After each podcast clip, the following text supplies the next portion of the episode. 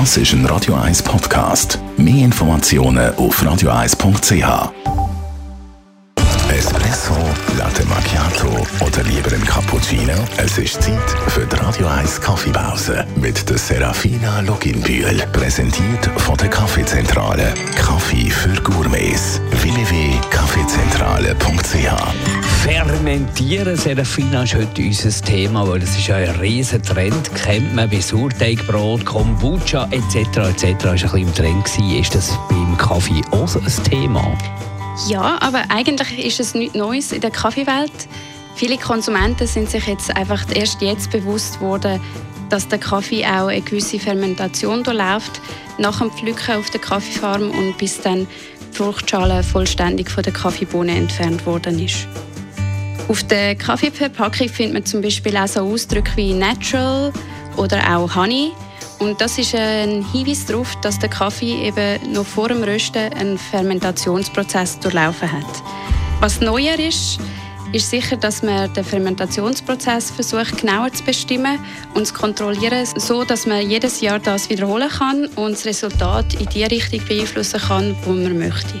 Und legt man das äh, Kaffee auch so in salzige und süße Flüssigkeit ein, wie man das zum Beispiel von der Rüebli kennt? Nein, nicht ganz. Es wird grundsätzlich zwischen zwei verschiedenen Fermentationsmethoden unterschieden. Einmal gibt es eine aerobe Fermentation, also mit Luft und einmal gibt es die anaerobe Fermentation, das heißt ohne Luftzufuhr.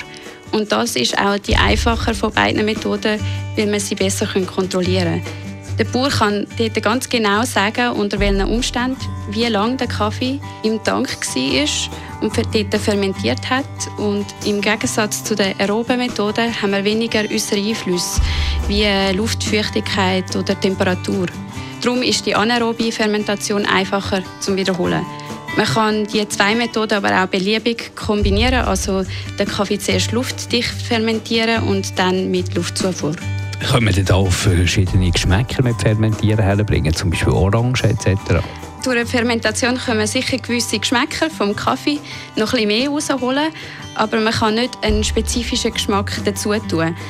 Also wir könnten jetzt nicht einfach die Orangen in den Fermentationstank tun und dann den Geschmack der Kaffeebohnen verändern. Das ist eher bei Infused Coffees der Fall.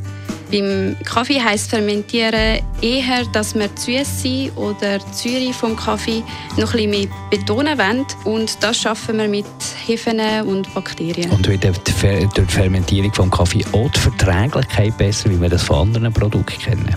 Einen speziellen positiven Einfluss auf die Verdauung hat der fermentierte Kaffee nicht, weil der Prozess ja vor dem Rösten stattfindet. Das heißt, all die guten Bakterien, die allenfalls um sind, werden von der Hitze beim Rösten zerstört. Die Radio 1 Kaffeepause, jeden Mittwoch nach der halben Zehn, ist präsentiert worden von der Kaffeezentrale. Kaffee für Gourmets. www.kaffeezentrale.ch What is love?